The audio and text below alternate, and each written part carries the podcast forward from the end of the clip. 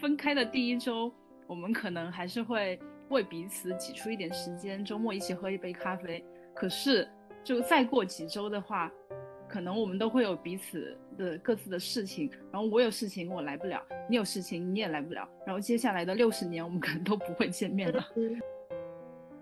对，我认识一些朋友的时候，我在认识他们那一刻，我就意识到我们两个人是走不长的。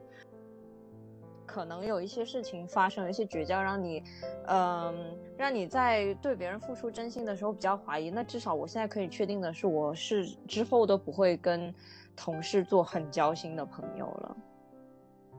如果老是在人生不确定的时候碰到，我真的很想跟他走一辈子的朋友。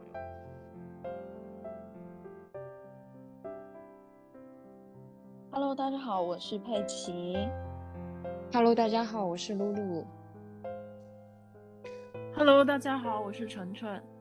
Hello，大家好，我是宁宁子。嗯，今天我们想聊的一个主要话题是那些在我们生活里渐行渐远的朋友。呃，听起来在炎炎的夏日，这个主题可能有一点点的小清凉，有一点点伤感。但是其实这个话题只是源于我们四个人平常的聊天。我们之前平常聊天的时候，会发现四个女孩子有一个共同的特质，就是我们。其实，在我们不长的前半生里，换过很多很多个地方，然后身边其实经历过很多朋友来来走走，经历过很多迎来送往。可能是因为换城市，可能是因为换学校，然后也可能是因为其他的一些因素。我们身边的朋友呢，总是阶段性的。大家也是会常看到一些说法，就是说可能朋友他就是阶段性的。嗯，有些人他就只会在你的生活里出现这么一段时间。所以，我们今天就想针对这一个，嗯，怎么说现象吧，然后一起去聊一期这样的话题，就聊那些在我们生活中留下过痕迹，但是最后又，嗯，没有跟我们长久陪伴的一些人，讲一讲他们对于我们生活的一些影响。就是我们可以先讲一下，就是关于迎来送往的一个定义，你们觉得什么算是？嗯，只陪伴你一个阶段的人呢，是这个人最后跟你绝交了呢，还是大家只是因为不在同一个城市，呃，慢慢的就减少了每天频繁的联系呢？就是我我对于这个的定义的话，就是呃，当你已经开始慢慢淡淡出他，淡出对方，或是对方也淡出我的那个频繁的呃联络的。人里面的话，我就会把这个人定义成哦，他可能就是一个阶段性的朋友，而且就是当你已经开始不不会分享日常琐碎给这个人的话，然后又因为你们两个可能是不在同一个地方，或是不在同一个时区，就你渐渐的会没有办法再跟这个人有任何的 connection 了。那如果你跟这个人没有 connection 之后，你就不会再像以前一样跟这个人还是那么好的朋友了。嗯，这也是我我的部分啊，因为我有很多很多的朋友，他们最后可能都，呃，去到不同的国家生活了。就因为他他大家到了不同的地方生活之后，会开启自己一个新的一个交友圈嘛。然后你自己也在这段时间中，你会开始变化，所以。很有可能你也已经不是当时跟这个人认识的人了，然后他也不是你印象中的那个人。嗯，那当就算你们再见面的话，其实也不一定还可以是那么好的朋友，因为你们的价值观或什么可能都已经不一样了。我我觉得 Peggy 说的很对，而且我我想问候 Peggy 一下，我怎么听到一些哭腔呢？没有哭腔，只只只是我就觉得，呃，因为我有一个，也不是一个，我有两个非常非常好的高中同学。然后高中的时候是人生最叛逆的时候嘛，我那个时候每天都跟我家人就是大战，呃，我妈就会气到就是把我的衣服啊、包包啊、书包都丢出门外，然后说你给我滚，不准再进这个家。然后那个时候。你又青春期又叛逆，然后呃，父母也嗯很 push back，因为父母也是第一次当父母嘛，所以我可以理解他不知道怎么去处理跟呃青春叛逆期的小孩之间的关系。我现在可以理解，但是当时的我是不能理解的。所以那个时候我有两个非常非常好的朋友，我妈只要一把我的东西丢出门的时候，我那两个朋友会偷偷趁他的家人睡觉的时候偷偷开门，然后让我就是台湾。就是我住的地方台南，然后我们喜欢住那种独栋，因为地很便宜。然后呃，我们通常是前面会有个正门，然后后面厨房那边会有个小门。他会让我从小门偷偷的，我拿着我的衣服被丢出来的东西，然后从小门这样子走一个暗，就是很暗的楼梯，然后爬到他们的房间睡。然后那个时候我我只要被赶出来，我就是会跑去这两个朋友家睡，所以那个时候是一个很革命的情感。我也一直觉得说，在这种青春热血，然后互相扶持的这个氛围下，也许这两个人会是一辈子的朋友。就也不能说是已经跟这个人绝交，我们现在还是朋友，还是会偶尔联联系。但是就像我说的，我们 高中之后。我们三个都上了不同的学校，然后基本上也已经很少联系。然后我们也读了不同的科系，大家也知道，就是科系啊，学校的氛围其实会影响一个人很多嘛。而且我们那个时候刚升上大学才十八岁，我们的可塑性还很大，所以，嗯，每每一次的见面，就我们大学的时候，还是会每个寒暑假都会回到老家，然后见面。但是每一次见面的时候，我都觉得有一点点不一样了。然后我们慢慢的就也不太开始分享我们的生活琐碎的小事，嗯。然后现在就变成可能一年也不会见到一次面，嗯嗯嗯。然嗯，然后就是你见到面，然后现在就是也没有话题，反而就很尴尬，但。就是我，我只能说他们还是存在我记忆里非常非常好的一个朋友。就是偶尔回想起来，还是会想到自己十十五到十八岁的时候很疯狂的那段日子。嗯嗯嗯。我刚刚听 Peggy 讲的，我自己其实也有很就是很很强的类似的共感。就是从就有一些朋友，确实是我从小直到我上高中以前，我们都是就基本上就家长就我我住的。我成长的地方其实是一个小小小县城，然后在那个在我们读无论是小学还是初中，就哪怕高中，我们就已经不在一个学一个城市读书了，但其实家长都是特别特别熟悉的，每每天放学都能一起玩，然后寒暑假也都堆在一起，所以就是感感情大家都处的像是兄弟姐妹一样。但是等到我们上了大学之后，因为嗯，可能真的专业，还有我们接，嗯，就通过专业往下去看到的，就职业，还有我们现在的人生，都发生了很大很大的方向的变化。就可能我现在现在回想起来，就跟这些发小或者是陪伴我在很年少的一起长大的这些朋友来讲，可能我们对于彼此的意义。不是永远的留在彼此身边吧？就我们现在可能是成长，或者是我们成长的方向、成长的脚步已经朝向了不同的阶段，然后也不是说有点跟不上彼此，但是我们其实是出现了一点点人生选择上的分歧，然后导致了我们可能嗯越走越远。可是嗯心远怎么讲呢？就是我现在有点会觉得。友谊天长地久，我现在开始打上了一个问号，因为因为我昨天就重新来想关于朋友或者是渐行渐远这件事情的时候，有想起就是破产姐妹，大家大家记不记得？就是后来那个 Caroline 她决定要搬出 Max 的公寓的时候，她向 Max 保证，她跟 Max 还是会永远是好朋友。但是 Max 说，他说分开的第一周，我们可能还是会为彼此挤出一点时间，周末一起喝一杯咖啡。可是，就再过几周的话，可能我们都会有彼此的各自的事情。然后我有事情我来不了，你有事情你也来不了。然后接下来的六十年，我们可能都不会见面了。就如果不是像以前发小这种，嗯，我们每年放过年的时候都可以再创造时间去见面，哪怕我们平时完全都不联系。但如果是我读大学，或者说以前工作前一两年。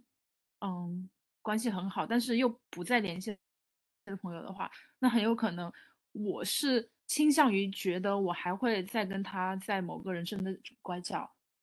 有机嗯。会去见见面，但实际上很有可能当我们在这个地方告别之后，就很嗯。难再有机会去创造之前的相相处的模式了。嗯，我就是听完 Peggy 跟程程的分享，就是突然意识到，我昨天在思考这个话题的时候，没有想过，就是关于我们为什么会渐行渐远这一个问题的答案，我没有想过，可能是因为我们最后，呃，成长背景跟生活轨迹都不一样了，甚至我们跟对方的性格都可能变化了。我之前就是可能简单的归因为，哦，因为我们分开了，不在一个城市了。那这样确实可能甚至有时差，就各自忙碌起来，没有什么话可以说。但是我刚刚听完你们两个人分享的是，一个是发小，一个是自己高中的时候有革命感情的朋友。我这样听完，我觉得跟这样的人分开，可能多多少少真的会有遗憾吧。你们你们会有遗憾吗？就哪怕可能，呃，程程也说了，以后的人生如果再次相遇，还是会拥抱他们。但是你们面对这种从小长起来的朋友，但是后面就可能真的怎么着都不太会有交集的话，你们会觉得很很难过吗？就很好奇。我觉得我是，我我觉得是一定是会有遗憾的，尤尤其是呃每一次的见面，就尤其嗯是见面之后，反而会，我觉得那个不舒适感会比较重一点，因为就会嗯觉得，哦，我们以前是那种灵魂心靠的这么近的一个关系，然后现在大家反而呃见面也不知道说什么，然后是很尴尬的一个状况。所嗯以，嗯，嗯我我每一次见到他们，我都想说，这几年到底发生了什么？是是我变化的太大了吗？又或者是什么？而且我觉得会变得，我不知道，只只嗯，我不知道这个是不是每个人都这样，但是我就会觉得好像没有那么真心了。嗯就嗯是 我很难形容，就是这就是见面的时候给我的感觉，但是我就觉得没有那么多的真心，然后可能大家都已经饱受社会的毒打，所以嗯反而，嗯，就是我觉得我虽然这样说很不好，但但是我真的觉得，除非我们都还保有着那。那一份纯粹的、炙热的、呃单纯的一面，不然的话就很难再去唤醒我们当时高中的一些回忆，然后回到当时那么紧密的一个关系。这个是我的状况啊，我也不知道，嗯、大家是一个什么样子的情况。就像晨晨说，他可能会去拥抱，但是我其实很难诶、我甚至看了，就我们三个有一个麦的群主，我看了一下，我们上一次三个人的对话是一年多前。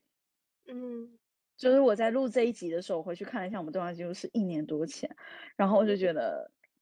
我们我这样还可以跟大家说，我生命中有两个很好的朋友嘛，但 我跟这两个朋友上次对话是一年多前，就觉得有点不知道怎么说吧，嗯，嗯不知道大家怎么想，嗯，我嗯，我觉得对于那些慢慢淡出的朋友嘛，就他因为他是有一个过程，就是像刚才说破产姐妹那种，就是我们可能刚开始还会见面，后面慢慢因为呃各自忙，然后就不见面了。这种情况其实最多出现在你换城市或者是什么小学升初中啊，换学校，初中升升高中，然后大学毕业这种其实蛮常见的。像这种其实呃，因为你到了新的环境，有自己的事情要忙，而且这是一个循序渐进的过程，所以还是嗯比较能接受的，而且呃就是这个这个接受起来没有那么难。但是如果像那种绝交，就是突然有一天这个人说我不能做你朋友了。那这个还是蛮难接受的，就是呃，除了遗憾，自己也会很受伤，而且 多少情况下会会影响你对另外一个人就是付出真心，就这种情况其实已经跟情侣分手的严重程度是一样的了。嗯真的真的，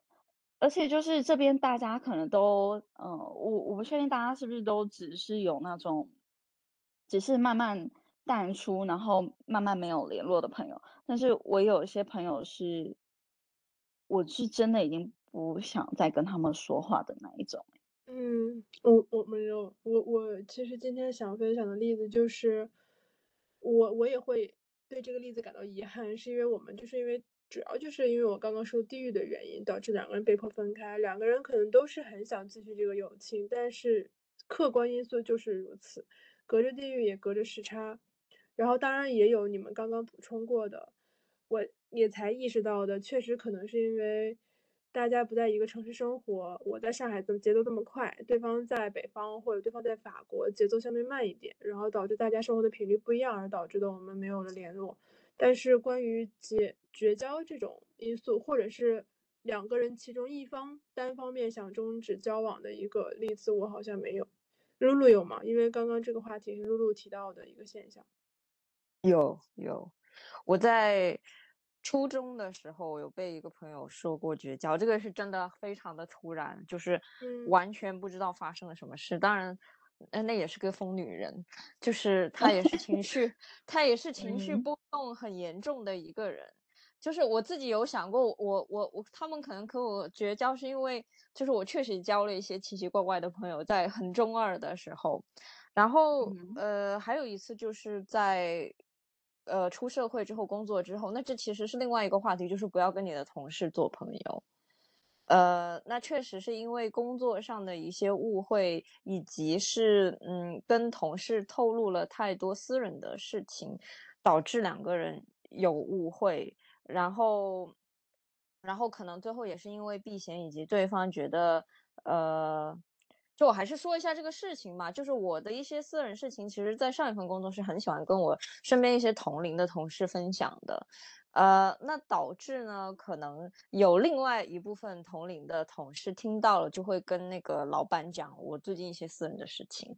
然后呢，那个大老板听到了，他又会跟我的直属经理讲这一个事情。那其实这已经是在职场里面比较社死的一个事情了，而且还我觉得还蛮严重的。那我就跟我的一个也是比较知心的朋友，也是同事吐槽了这个事情，然后他就误会我。呃，在责怪他大嘴巴，呃，然后他当下其实是非常的生气，然后他说就是他他的原话就是那我们就做好同事吧，那其实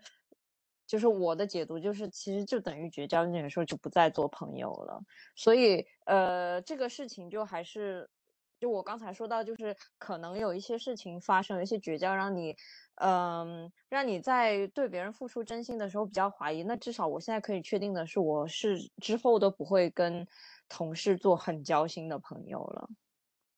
哎，不好意思，但我这边想要打断一下，就是，嗯，我，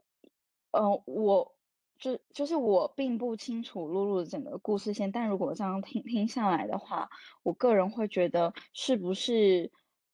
就以这个例子，然后就下一个比较武断的决定，是以后再也不跟同同事交朋友，反而会有点一竿子打翻一船一一船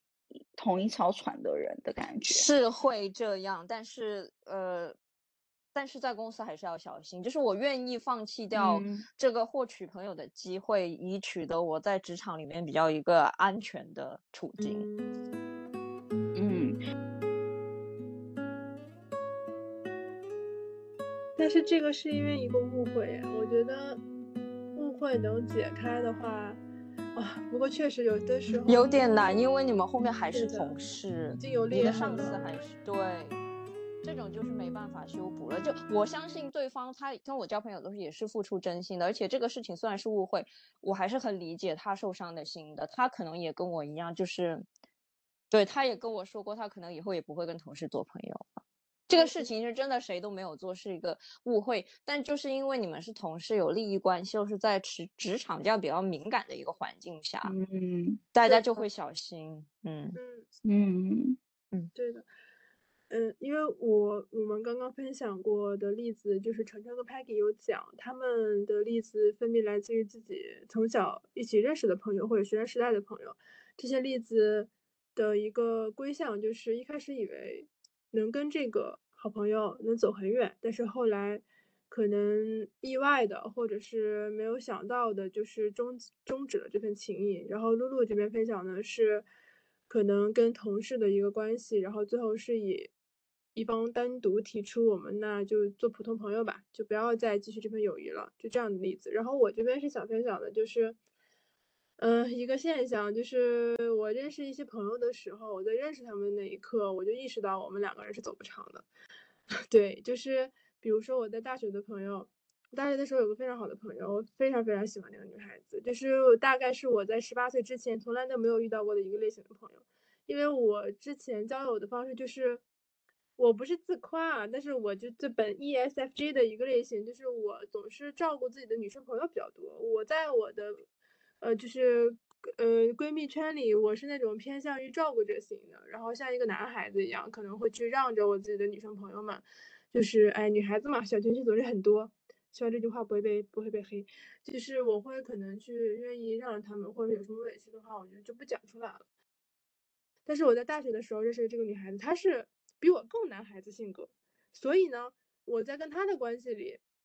我就是那个被照顾的。就是我自己在活了十几岁的时候，第一次意识到我是可以处于一个嘤嘤嘤的状态，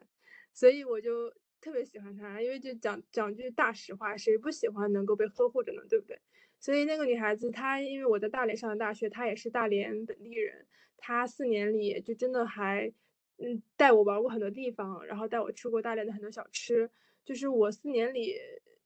的学习很苦，但是因为有了这个特别好的朋友，就是真的是我大学生活里很很天光增彩的一个部分。但是我也就知道，因为他是大连，他不太会再去外外出或者到别的城市里去生活了。大连是个挺不错的地方嘛，他就留下了。所以呢，毕业的时候我就意识到，那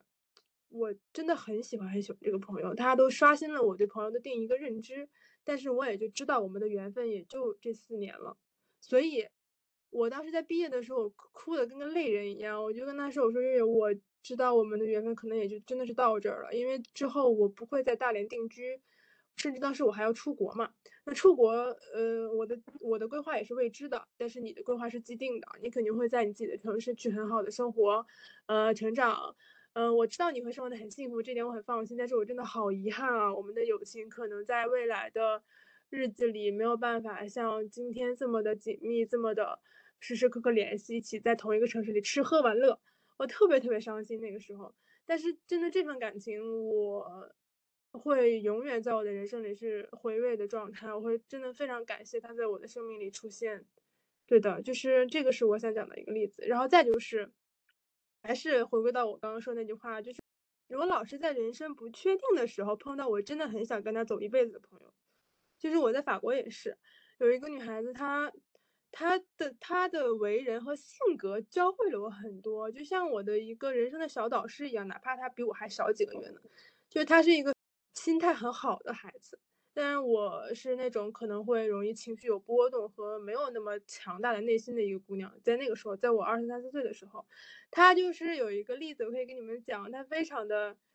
强。就是我们在读公立大学的时候，课业非常难毕业。然后平常上课上大课两百多个人，你能听得懂啥呀？所以说我们平常在期末复习考试的时候，就是会借法国同学的笔记，然后硬啃，就靠着前考试前几天背笔记，然后好把这个考试冲一冲。嗯，我们在考试前一天，三个女孩子会一起啃笔记，啃到半夜三点，然后还在担心自己，哎呀背不下来怎么办？这考试挂了怎么办？那她心态就一直很好，就是说，哎，这个考试。我如果过不了的话，可能很多人也过不了，就没有担心，就不不是那么很不是那么很容易焦虑的一个女孩子。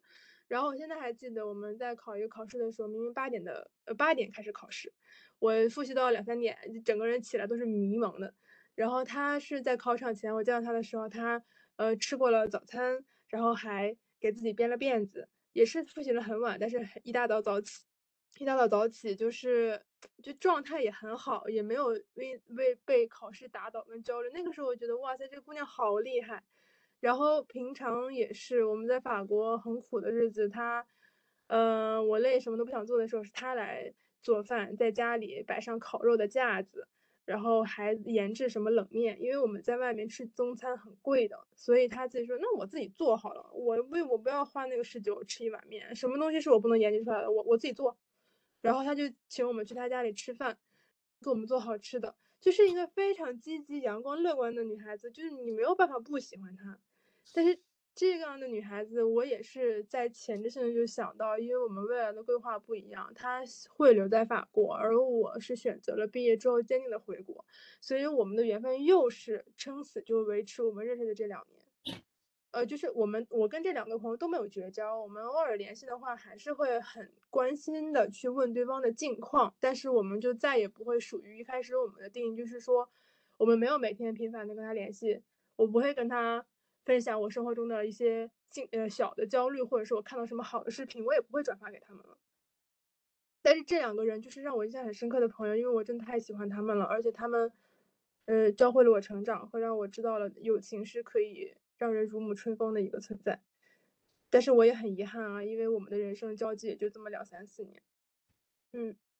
你不觉得这个感觉就像是谈一段会结束的恋爱的感觉吗？对的，是的。所以其实我，对的，对的，就是很会心痛，但是因为我们不是那种狗血的结局，对吧？不像恋爱那种狗血的结局，大家就是 peace 的分手了。然后我也就是这两段经历，还有包括其他我没有讲细节的例子，就是因为我自己是一个挺重感情的人，或者是在这份感情里，确实是我会更欣赏对方多一点，我真的可以坦白承认。所以在每次分别的时候，真的我能明显的感受到我自己非常浓重的伤离别的情绪。对，就是很很感谢有这些朋友能出现在我的生活里。所以我也有一个小问题，就是如果你的人生里不管是恋爱还是友情，你看到这个人，你很喜欢他，或者你真的被他身上的一些闪光点所折服，但是你能预感到你们的关系不会长久，那你还会狠狠的投入你的情感吗？会的，即使他是个烂人，如果我很喜欢他，我我知道 我还是会投入我的情感，就不管他是不是优秀，如果他是我喜欢的人。就是你让我现在时光倒流，还会不会呃，就是再投入？我我觉得我还是不后悔啊。嗯嗯嗯，他能成为我的朋友或者是男朋友，肯定是有他的闪光点嘛。嗯嗯嗯，因为喜欢的话，就哪怕结果不好，大家也会愿意去经历这一段感情。对，就是我觉得，嗯，如果你因为这段关系会结，就是你可预期的会结束，然后就没有呃投入在这段朋友的关系里的话，我觉得你就损失掉非常多美好的回忆。嗯，因为我最近有刷到一个呃。杨幂讲的一段话，就虽然说她在讲爱情，但是我也觉得很适合讲在友情上面。就是以前的时候，就有人问杨杨幂，就是谈恋爱的呃想法是什么？杨幂就说，当然是希望会有结果啊。然后十年之后，大家再采访了一次杨杨幂，就杨幂的回答是说，结不结果的不重要，重要的是你在这段过过程中你开心快乐。然后我就觉得哦。这个这句话就真的很适合，就是我们今天讲的这件事情，就是有没有结果，真的好像也没有那么重要。就是呃，最重要的事情是我们在这段时间，我们呃敞开了真心，然后互相陪伴着彼此度过这一段，无论是痛苦或者是在快乐的上升期等等之类的。嗯嗯，所以。呃，我的态度当然是，如果理理性来看的话，当然就是要呃，就是要认真投入。但是，我觉得这种东西跟谈恋爱一样，就是呃，你发生了很多次，这些朋友慢慢的离开后，呃，对我我觉得确实就是很很难很难的 敞开你的心扉，然后呃，就是跟人这么靠近。那你们会，我就是可能，因为所有的人经历过我们的生命都会受意义的嘛，都会在我们的生命里留下痕迹。那不管是好的坏的，就是呃，也不是说坏哈，就比如说露露刚刚说的那个，他可能从他的那个例子里得到一个结论，就是之后可能不会再跟同学做朋友了。虽然这还是有一帮子打死的风险，那这就是对他的一个影响。然后我这边可能也就是像 Peggy 说的，嗯，因为我当时太太喜欢这两个朋友了，所以会有一点点程度影响我。也是想说，那我之后如果在面对这种可预见的分离的时候，我当然也会选择经历，但是我可能会相对来说收一收我的情感，不然的话，就像恋爱分手一样，对不对？就是离别的时候，我真的会很难过。我当时特别惆怅，我就想说，就我就是那个 Max，就是有有那个想到，就是说，哎，行了，就是虽然说大家说之后见，什么一期一会，不是一年一会，那不可能的啦。就是讲道理，你看这个疫情，对不对？就是你一年一会，就五年见一次面都好了不起了，所以说会会很难过。我我会想说，在未来的人生里，我遇到这些朋友，要不大家就是差不多得了。但但也不可能，因为我确实是那种很容易投入自己感情的人，就是我喜欢一个朋友，我会很明确的表达出来，就跟我自己在恋爱里是截然相反的一个状态。我在恋爱里就是那种死藏着自己的心事。我认为自己死藏哈，可能别人看出来了，我就死藏着自己的心思，怕对方看出来我的爱意。但是在朋友里，我会那种很很愿意去表达的人。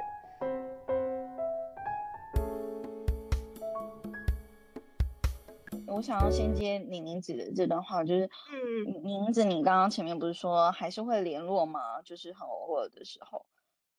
嗯嗯，就是因为我最近也遇到了一些问题，就是我有一个朋友已经是。十几年的朋友了，已经念认认识了十一年了。然后您会觉得，就算这个朋友是会常常找我聊聊天的类类型，就他可能是需要他他本本身就是一个非常需要去阐述呃自己生活发生了什么事情的人。然后我又是一个愿意听他说的人，所以他呃大概每周都会给我打电话。嗯。但是你有发现你很难开很难跟这个人共情了吗？嗯，就是有一种我好像得了社交冷漠症的那一种，就是我会知道他现在想要听到我说什么，然后我就说什么给他听。我觉得这其实也是一种偷懒哎，就是因为如果我现在跟他分享一些。我自己的就最近生活的一些，无论是想法也好，无论是我我遇到了一些什么事情也好，我我其实需要跟他解释很多很多的前因后果的，就是对对对，嗯，啊，就如果是的，我我我我现在懒一点，我觉得反正我之后后续他可能也不是很关心，当然是都只是我的推测啊，就是我后面是怎么样，他也不怎么关心，然后我我也很难得再去抽时间和精力去跟他分享。那可能真的就是，就是一种友谊的偷懒，就是我我觉得我我我可以理理理解晨晨说的，就是这确实是一种偷懒，而且就像我刚刚说的，就是我个人是呈现一种，我不只是偷懒，而且我会呃事先的知道，例如说我讲这件事情，可能我都已经知道这个人的反应是什么了。假设这个人的反应就是可能会是我比较不太赞同的反应的话，我就宁可不跟他说。然后也许友谊就在这之间慢慢淡掉了。就我不知道宁子你在跟这两个很好很好的朋友在沟通的时候，会不会有同样的问题？就就是因为你前面也会说你开始不跟他们分分享日常琐事，是不是也会觉得这种东东西再也没办法共鸣了？分享日常琐事这一块。确实，就是我们自然而然的话，就是可能我刚回国那一阵儿，比如说我跟我法国的朋友，我们会偶尔联系联系，然后可能就像大家都能想到的那样，就是这个频率会逐渐拉长。但是讲一句听起来有点没有良心的话，我对这一点还好，因为我平常就不是一个话太多的人，我自评哈。然后以及第二个因素就是我回国以来。国内的生活也蛮热闹的，就是我身边，就是我们也一开始也说了，人是来来走走的，对不对？那可能这个人他突然淡出了你的生活，但是老天会把别的人补进来，所以我只针对你刚刚说的那些分享日常琐事这一点，我这一点的需求被我新来的朋友满足了，所以他冲淡了我没有办法跟这个朋友去分享的一些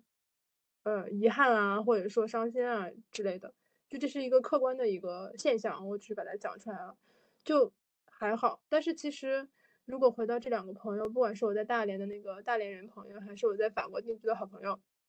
我们在哪怕一年 check 一两三次对方的生活的时候，包括我们都会看到对方的朋友圈跟 ins，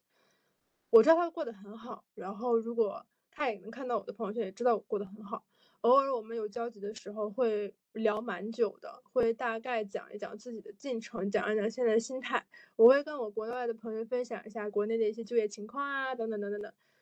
整体的氛围是愉悦的，而且我也相信，如果他之后疫情散一点，他回国的话，我们是有机会见面的。包括将来我去大连找我那个大连的朋友，他一定是第一个过来接待我的。我觉得目前的这个状态我已经非常满意了，就是。我没有想要更多了，因为这是我原本就能预见的结局，所以我觉得大家是和平分手的，也不能说分手，和平的结局我都已经很很很感谢了，因为我还是很念着他们在陪伴我的时候给到我的人生影响，就非常感谢他们。是的，就是说说到感谢的话，其实我也是。想借这个机会，还是虽然就是我高中那两个很好的朋友，就呃也已经没有像以前一样那么联络，就是他们还是在我的生命中占据了一个很重要很重要的角色。我也很难想象，就是如果高中没有遇到他们的话，就我的人人生会怎么样？可能真的就会有露宿街街头这种体验吧。所以，嗯。嗯，其实如果可以的话，我还是蛮希望能够有有机会再续前缘之类的。对啊，就而且其实在嗯，他就我想说，其实再续前缘就是需要在这个人身上花，就我们需要陪伴彼此的时间，然后可能当我们在用很长的很很长的时间跟彼此 update，我近我近两年我做了什么事情。然后我有什么新的想法，就是一来一回，并且就是面对面的这种沟通，我觉得也许能够稍微的去改变我们在网络，就比如说哪怕仅仅是视频也好，短线短程的交流。对的，对的。对，因为人人际关系，我觉得真的是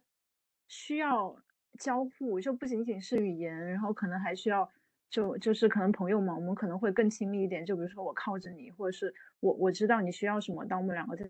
在一起的时候，我我就就顺着你的习惯，就很自然而然的帮你做一些什么事情。嗯，就这种在彼此身边一种安安全感，其实可能也会能稍微的缓解一点。我们在接下来就可能一一长段时间内很少跟彼此有接触的这种间间断的。陌生感。哎，说到安全感，我我必须说说一件事情，就虽然说这段关系会淡掉，但是你们有觉得这个安全感是永远存在的吗？就我还是会觉得说，我跟他们说一些事情的时候，他们不会呃在外面乱说。就是我我我会觉得旧的朋友，就是那种你只要有维持一定关系，曾经很这段关系很深入的那些朋友们。就是这这个安全感永永远都在的，因为它就是刻在你骨子里，这些记忆就是烙印在你身体里的一部分，所以我觉得这个还是，我觉得这个安全感是会让这段友谊旧情复燃一个很重要的一个点。嗯，还有共同话题，我现在还是说有特定的话题会找特定的朋友去聊。对的。哦，嗯，对对对，没错。嗯。哎，所以那就像晨晨提到的，刚刚说，呃，我们如果能够以见面的方式来代替网络上的一些文字交流的话，会亲密很多。因为你面对面这个人，你可能会跟他挨着很近，或者两个人一起探头说说悄悄话，就会很迅速的帮你们的感情升温。那我就引发了一个新的问题，那你说，呃，就看起来我们大体上的一个因素，就是因为我们之前还是因为换城市，或者说。呃，Peggy 从台湾来到了大陆，然后我跟露露要么换公司，要么换学校，要么换城市。程程也是离开了自己的家乡。那将来有一天，我们总是有四个人也能在一个城市里稳扎呃生根的时候，那将来如果我们不换城市的话，你说我们身边的一些朋友还是会来来走走吗？还是会阶段性的吗？会啊。因为我想到我我从小学到高中都是同一个城市，那我每一次升学的时候，我原来的朋友也会跟我讲，慢慢的淡出联系。如果我们不在同一个班上的话，嗯嗯嗯，就是我觉得应该是这样子说，就是呃，我不知道大家有没有听过一个理论，就是你真正的跟你关系很亲密的朋友，不可能会有那么多个，因为你呃，就除非你是时间管理大师，不然的话，其实你确实没有那么多精力去维持那么多人的嗯友嗯深刻的友谊。所以，当如果现在有一个新的朋友，呃，进入了你的生活，然后你跟他变得很好很好，你花很多时间在他身上，你确实就是会跟以前的朋友开始比较呃，就是走得嗯比较远一点。对啊，对啊，对的，对，像因为我还是不是很喜欢离别的一个人，我想去相对来说抵制一下这种身边的人来来走走，有没有什么办法能够稳定一下自己的朋友圈？嗯，虽然这可能就是不可能，所以才回归到了朋友是不是就是阶段性？可能朋友就是阶段性的，你阻对的止不了这种自然的现象，对不对？然后以及可能就像你们说的，因为朋友需要精力去维系啊，你需要真的是跟他有一定频率的去沟通，才能大家把这个友情 keep 住。那精力有限，你身边就算是旧人不走，也会不断的有新人来冲击，有新人来出现在你的生活里，那可能就像流水一样，真的会一替一换吧。就是对我自我回答了我的问题。嗯我们也还听过一句话，就是说成年人的默契就是互相的梳理。就原话咋说，我有点忘记了。有可能大家长到我们这样奔三的一个年纪，彼此之间也都有一个共识吧，就是身边的人来来走走，可能今天是你我陪伴，明天是我跟 B，后天是我跟 D，后天是 B 跟 D，可能大家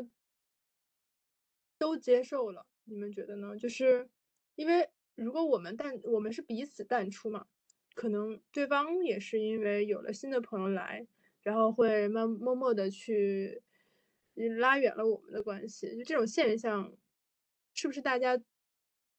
都已经可以不带感情、不带内心波澜的去接受这个事实了？还是会有情绪，只是你恢复的周期会越来越短。嗯对，而且我想要分享一件 我我的事情是，假设我现在本来就觉得这个人在我心目中是最最最最好的朋友，然后最 close，但假设他对待我并不是这样的话，那我就会疏离他。就是 我觉得那可能有点小幼稚，但是我不知道大家怎怎么想。就是如果你发现这个朋友可能对待你只是普通朋友，那你可能就会没有办法对待他像是最好的朋友那样。嗯，我理解你的嗯意思，是的，因为你你你能明确的知道他对你的呃存在是不一样的，但是你受不到平等的对待，或者是相差很多的一个呃看重的话，就会很难过。呃，我想到刚刚晨晨提了一句，我就友谊地久天长，然后他晨晨说，现在心里已经在给这个话打一个问号了。那就是也不想把这个基调拉得很伤感，但是我还是觉得，哪怕我们前面说了这么多，身边的人就是来来走走，这是很自然也很常见的现象，以及大家成年人了都共识，朋友是阶段性的，而且也不用那么伤感，对不对？旧的不去，新的不来，对不对？但是我还是想说，还是会有朋友是一辈子的，对不对？对不对？给我个肯定。有的，有的。我觉得就还是跟我拿我跟 Shelly 的例子吧。就我其实想分享说，就不朋友不一定是呃，不只是一辈子，可能还会延续到下一代。就是对的，对 Shelly 的妈妈跟我的妈妈，其实他们是从中学开始就是很好的朋友了。然嗯后，然后到后来就是，嗯，呃，舍舍里的妈妈她去香港了，呃，然后后面又去美国了。其实就这也是远距离友情了。但是我妈现在如果要聊什么事情的话，还是会跟舍里的妈妈聊。然后我跟舍里是从幼儿园开始就认识了，然后她也是一直在香港，我们只能在放假的时候见面。然后到后来她高中去了美国，就见面就更难了。但是我现在手机里面是永远会有一个呃纽约时间的时钟的，就是方便我跟他就是定期的聊天。嗯，哇，嗯，对我也是想说这种关系，我觉得就像这种人生挚友一样，我觉得我们的人生如果能有的话，还是能有一两个是蛮好的。我还是希望我们有这个运气，也不能说运气，或者有这个经历跟际遇，能够遇到一个真正不管是从什么时候开始陪伴你，但是能够陪伴你走到最后的一个好朋友。嗯。还是相信是有这样的一个缘分在的，以及，嗯，不管是阶段性的朋友，还是这种相伴一生的朋友，他们都是朋友。我觉得这些人能够在我们的生命里出现，能够给我们带来，大部分都是喜悦和陪伴，嗯，小部分可能会是一些影响跟伤感，但是这些人的出现，都是教会了我们成长，对不对？嗯，这是这是一定的，我觉得。嗯我就还是想说，我我还是那种很佛的 心态，就随缘嘛，不用想这么多，就是总会离开的。嗯，